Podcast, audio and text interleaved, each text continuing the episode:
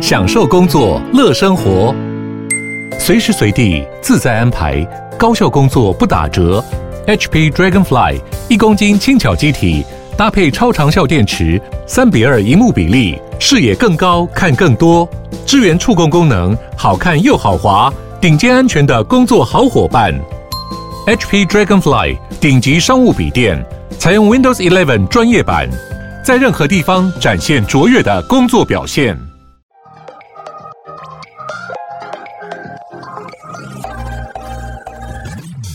想了解经营电商的美感吗？让各界电商领域专家把最精华的实战经验说给你听。电商原来是这样，陪你一起创造巨额营收。大家好，我是林科威，我是一方。今天很高兴邀请到烧麦研究所的创办人 Ryan 校长。那同时，我觉得我一刚一直叫他偶像了，他真的是我的偶像，偶像，偶像，偶像，偶像来了。对，来到我们节目来跟我们分享电商行销人才教育的一些经验。那我们欢迎 Ryan。嗨，那个线上的听众，大家好，我是烧麦研究所的校长 Ryan。希望大家听到开头不会就觉得已经想吐了。哎、欸，连偶像这两个字感觉都很老了，你不觉得？不会啊，我觉得就就是真的很像你啊，就是偶像啊。我就是觉得我是在脸书看到的人，然后突然跳出来到我的面前，我还突然会想到 Super Idol 的笑容 都没你的天，是不是很 low？好，没事，好，好，那呃，我想请校长先介绍一下自己。OK，呃，我们烧麦研究所其实主要在做的是电商专业。人才的培育，还有我们现在有的应该是全台湾最活跃，也即将是最大的电商社群经营啊，大概是这两件事情啊。那呃，我们之前早年做的是企业内训啊，不过我们就是把做可能中大型企业怎么样短时间之内可以把一个不是东西的人变成人才这件事情转移到电商产业来跟大家做分享，大概是这样。所以是等于说是把人雕塑吗？像比如说以前早年的经验，我有一个客户叫信义房屋，嗯，好哦。啊，信义房屋，信义房屋有一个训练叫做店长训，哦，就是一家店都会有个店长嘛，哈，那店长呢，他之前背景通常是业务，是，而且通常是业绩不最好的业务，是什么意思？因为业绩最好的业务通常不会想当店长，哦，OK，了解。所以我们怎么样让不是店长管理职能的人，短时间之内变成店长的能力，就是以前我们在做的。所以一样，现在我们回到电商领域，电商可能会有导流的技巧啊，页面优化的技巧啊，数据啊，或者是一些文案、社群经营、品牌定位这些能力，有没有办法在有效的传递给大家？用系统化的方式，有各种机制传递给大家，就是这将近十年来我们在努力的方向。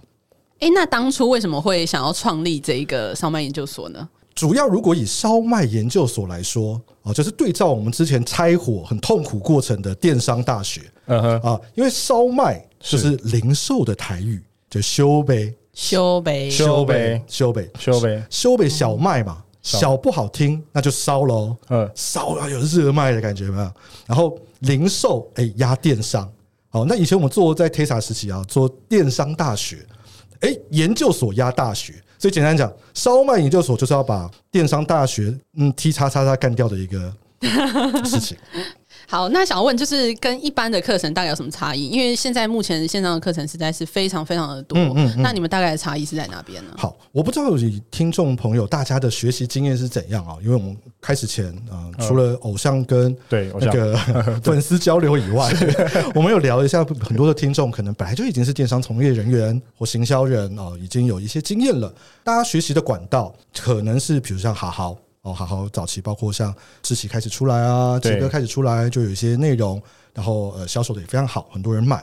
那呃其实几千块的这样子线上影音内容，我们慢慢有听到一些声音，其实是没有办法真的完全实做出来的。对啊，包括呃我们大家知道了，不要讲好好，国外像美国 Coursera 或者是 Udemy，呃完课率有个二十 percent、三十 percent 的人完课。就超高了，嗯非常高啊，十趴十趴以内都很正常的。那以我们是以做实体课程或企业内训的要求，其实是每一个同学进来，他都必须学会技能。因为以前企业内训几百万的案子，如果那个店长没有做出来，那是一家店可能会陨落的问题。哎，对，所以我们的课程就变成，不管是啊三到五周，或到我们最长有到一个月的课程，你进来我们课程，我们会逼着你学会那门技能。我想这是最大的差异。哎，校长，我刚才很好奇，就是你刚才有讲说完课率的问题，所以完课率你是说国外的完课率很低，但是可能反观来说，台湾可能完课率会高一点吗？都不会很高啦。为什么呢？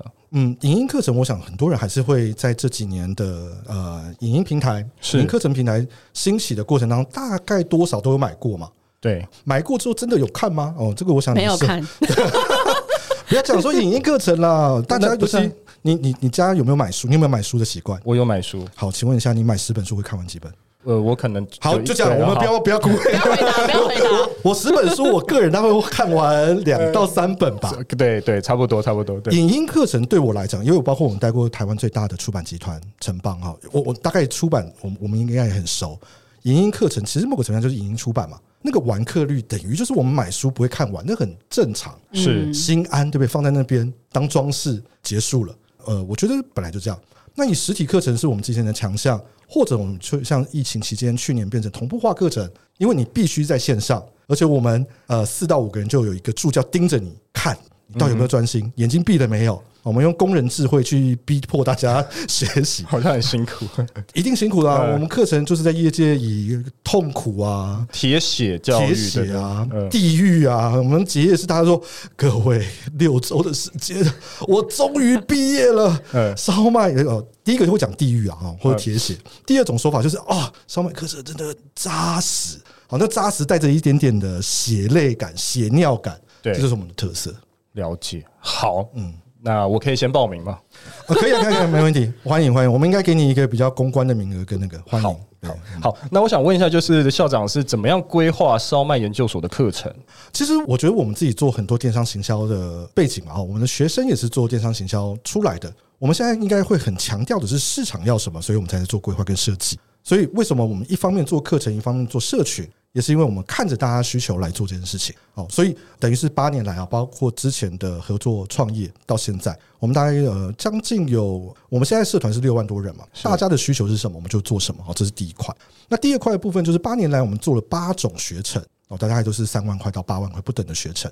那这些学程就是从一开始你什么都不知道，哦，进电商产业、电商行销应该要有的知识体系开始做，做到最后。可能是整个脉络清楚了之后，你一个策略思维，还有中间比较多，可能就是一些电商的呃执行技巧、技巧面。所以从知识面到技巧面，到最后策略的思维面，我们大概都会完整的架构来看待这件事情。所以希望让业界有更多的朋友，不仅仅只是会做行销，而是真的可以变成一个电商专业经理人，这是我们在努力的方向。哎、欸，那这样子初阶、中阶、高阶会有不一样的，因为每个人知道电商的知识不太一样嘛，就是他们的程度不太一样，你们会怎么去区分呢？我们其实是用职能或者是技能来做区分，我们倒不一定会中高低，因为包括每一个人他可能会有一些聪明才智的落差啊，嗯，对不对？有人做十年跟做一年其实是一样的事情，也是哎，我不是在说任何听众的情况啊，大家不要。对号入座，但真的有这种情况嘛？哈，所以我们大概不会特别去做区隔。嗯，但是以技能，我们觉得，哎，有这八大技能，你真的要变成一个独当一面的专业人士、经理人，我觉得应该都要具备。概念上是这样的。那目前烧麦研究所，你们的 TA 大概是以哪一个客群为主呢？电商产业的人，嗯，电商其实我觉得已经变成好像，尤其去年疫情期间来了，是每个公司可能会有一个部门，或者那个部门就是你就是那一条龙，哎，有一个人。做这件事情，嗯，我讲个小故事啊，很有趣。好，早年的时候，我去某一个展览，就那种大型的在世贸的那种展览，然后我去当讲者啊，keynote speaker。讲完之后，有一个人叭叭叭叭叭跑到前面来说：“啊，Ryan，你讲的时候太赞了哦，这个不讲，反正我本来就讲的很好，这个没什么好讲的。” 然后他就讲说他的情况呢，他是叉叉电子的电商负责人。哦，电商部门负责人，哦，那个部门也就是他只有他那个人。OK，对，他说：“Ryan，你可不可以跟我讲，到底要怎么可以做更好一点？因为在做电商负责人之前，我就是公司的 MIS，就是公司高层在做电商的时候，觉得我跟电商最有关系，嗯，跳进来做就对了，没有就把他拉过去。嗯，我说：“你会做网络吗？对不对？”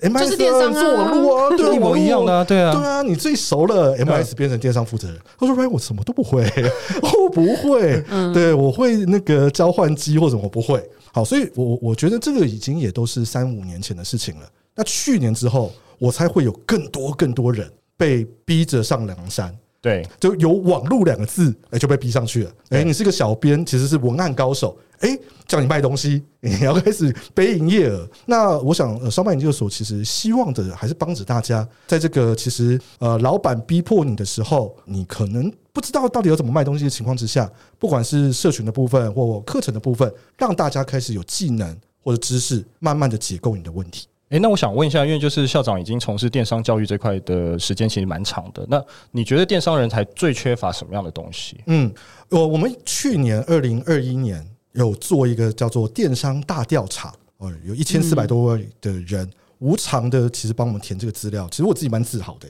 比如说我们今天的那个呃行销合作伙伴也在附近啊，嗯，其实现在做一份问卷，少说可能几十块，多说几百块都有可能的成本。诶，去年我们做这个。调查一千四百多人，哎、欸，几乎没花到钱，嗯、我蛮自豪的。好，总之厉害厉害厉害，谢谢谢谢，我就需要这个。好，拍手拍手。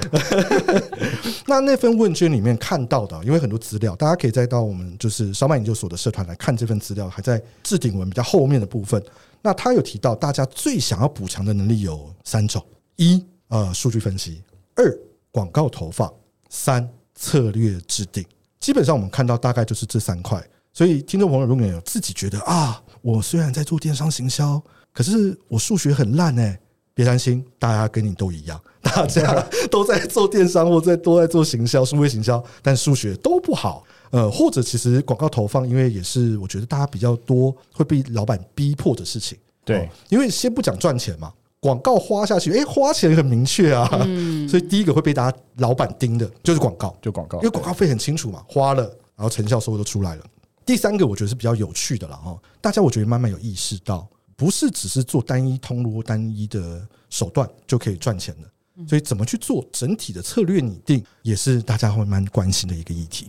哎，那很多就是电商品牌，他们在就是一开始推的时候，可能会有一些社群红利啊、广告红利啊，或者是通路的红利等等的。嗯，那其实在这个呃红利消退之后，有可能他们的业绩就会开始下滑，或者就离婚了之类的。对，那这样子的话，要该怎么去解决这样子的一个危机呢？嗯，我我觉得哈，其实大家应该也慢慢有意识到，在其实电商百家争鸣，包括我们以通路来讲。因为各位也很熟，各个大面向来说。是。像现在今年的话，呃，全联、全家或者是 Seven 哦，各大集团都开始做整并，甚至进攻电商的时候，是。其实电商已经不是一个非常超前，或者你先做就赢人家的事情，因为大集团都进来了哈，然后 Momo 也成功了嘛哈，Momo 的后面，其实我觉得 PC Home 输的没有什么太太好难过的，因为他面对的是台湾最大的集团。财团对对集团对，然后他面对的是国际的大集团哦，所以电商我还是讲，它其实已经不是一个领先的事情。就是以前可能我们在十年前开始创业的时候，对，大家你开始做电商没有竞争的，现在已经一片简单讲红海了。对，所以在红海的情况之下，比的就不是机会财，是管理财。嗯哼，管理财的意思就是有没有办法用更多的面向的综合性策略，做出一个组合技，或者。又有办法把成本有效率的降低，好，所以比的是管理了，所以没有办法像以前刚刚呃一方提到的，哦，我可能开始做社群就赚钱，诶，我上架包括可能虾皮就马上赚钱，越来越没有办法用单一的策略来做。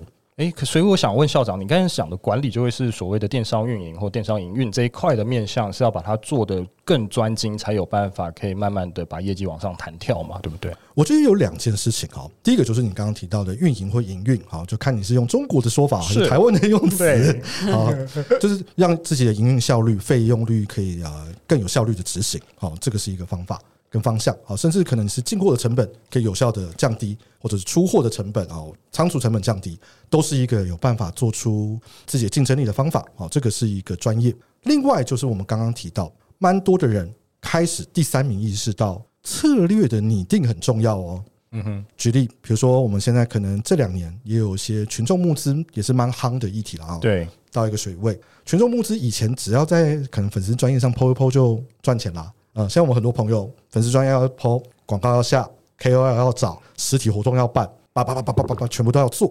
但是这样的事情以前也是这样做的啊。当如果还没有网络形成或者是数位形象那么发达的时候，本来你要做一档 campaign，就是要有有效的执行策略。对，这个也是我们其实在一直努力，希望大家不要学单一的短暂技能，想马上一个东西就赚钱，而你要把把整个面向的逻辑搞清楚的方向，我觉得这样会比较好。哎，可是群募现在真的有一些真的没有。到很成功诶、欸，他会是什么样的因素呢？就是刚才你讲，他搞不好策略都做什么都做了，但是他的成没有成功，是因为产品不对吗？还是行销策略不对？还是什么样的方式？呃，校长是怎么觉得？我自己的看法跟刚刚讲的，你其实已经有点答案就在问题里了。哎，第一个就是产品，当然这是无解的事情了。是产品是还是一个成败的大关键。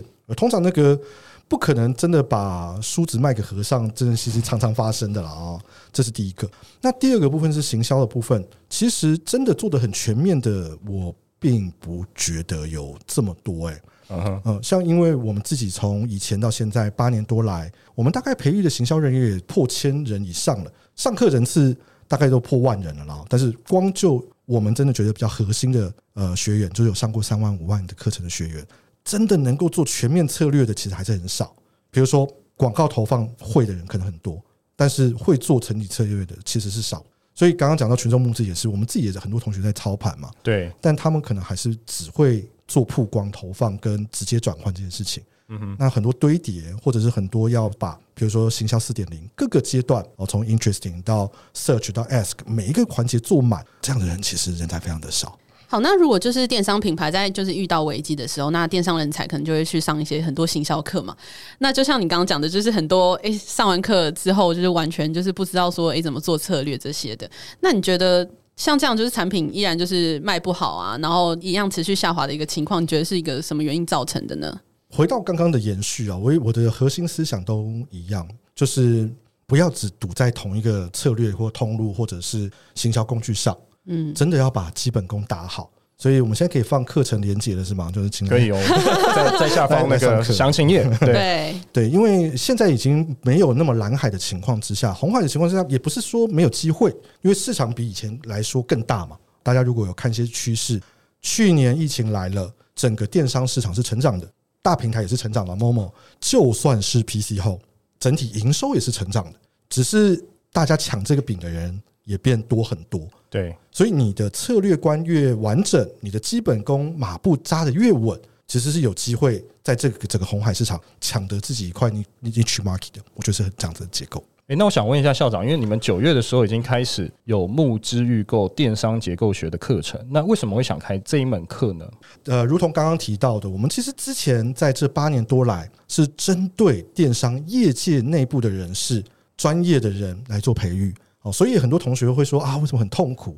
因为我们一进来，我们就逼着他贴血贴血，然后要把那些专有名词也搞懂啊，策略也搞懂啊，操作也搞搞懂。但相对来讲，其实那个的学习曲线门槛也很高。那尤其去年开始，我们很多呃，就算不在电商产业的朋友，也被逼着可能是要来电商这个通路试试看，找生存的机会。对，所以我们开始想说，哎，那我们可不可以把那么专业艰深的东西，用更白话的方式，让更多人可能可以呃用在他们工作或用他们产业之上，所以我们开始来设计啊，九月份我们要上线的这个叫做电商结构学。那希望让大家可以经过这个样子的影音课程，比较快速的找到一些自己可以执行的策略。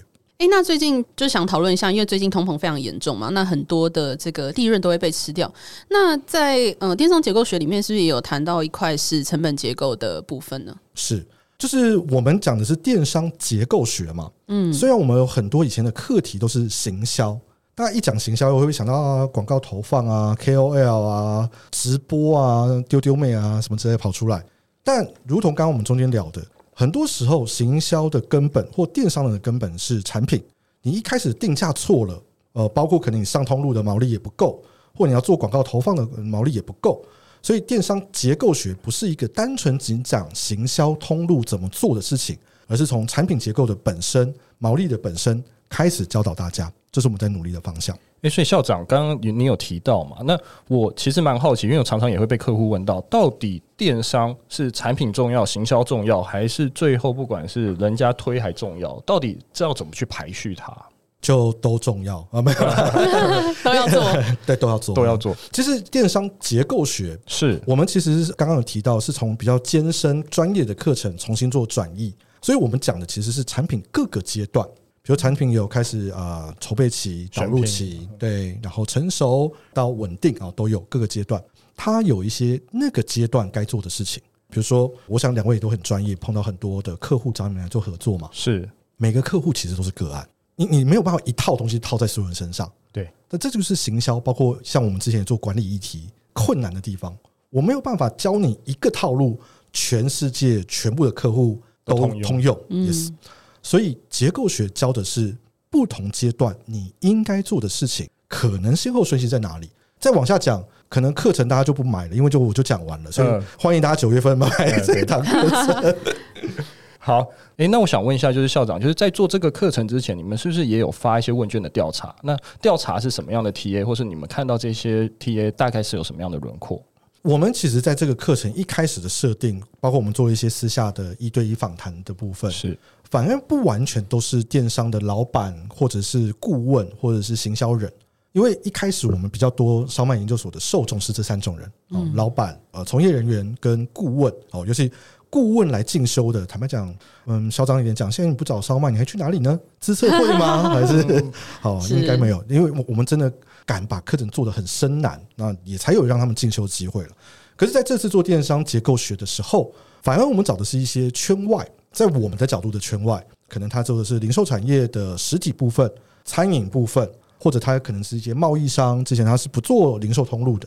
他们在去年到现在，可能将近一年的疫情期间碰到的问题是什么？所以我们才开始说，哦，原来他们可能没有办法用我们之前像比较多的数位行销工具的方式介绍给他们，反而要从产品的结构、电商的一些框架，让他们对照去了解，他们当下马上可以用什么策略，让他们手上的商品热卖。所以这个是我们可能去做比较多的访谈。然后得到这个产品，在做电商结构学的这个影音课程产品的结构，大概是这个往这个方向来走。哎，那这次课程就除了教课之外，就是也有非常特别的一个是实作演练的部分。那这个是不是现在学生也非常需要的一块啊？是是，因为我们刚刚就讲了哦，包括相对于以前的一些单纯只是影音课程，烧麦研究所本来做这种同步课程，我们逼着大家哦铁血铁血，嗯，其实就是演练做实作，因为我们相信啊技能。是需要大量练习才会学会的，对。而且像是很多我们现在受众跟我们预期要推荐的对象，他可能本来就是老板，或他已经需要开始做电商的一些行销推广。嗯，如果只跟他讲一些观念、知识面，诶，那个是没有帮助的。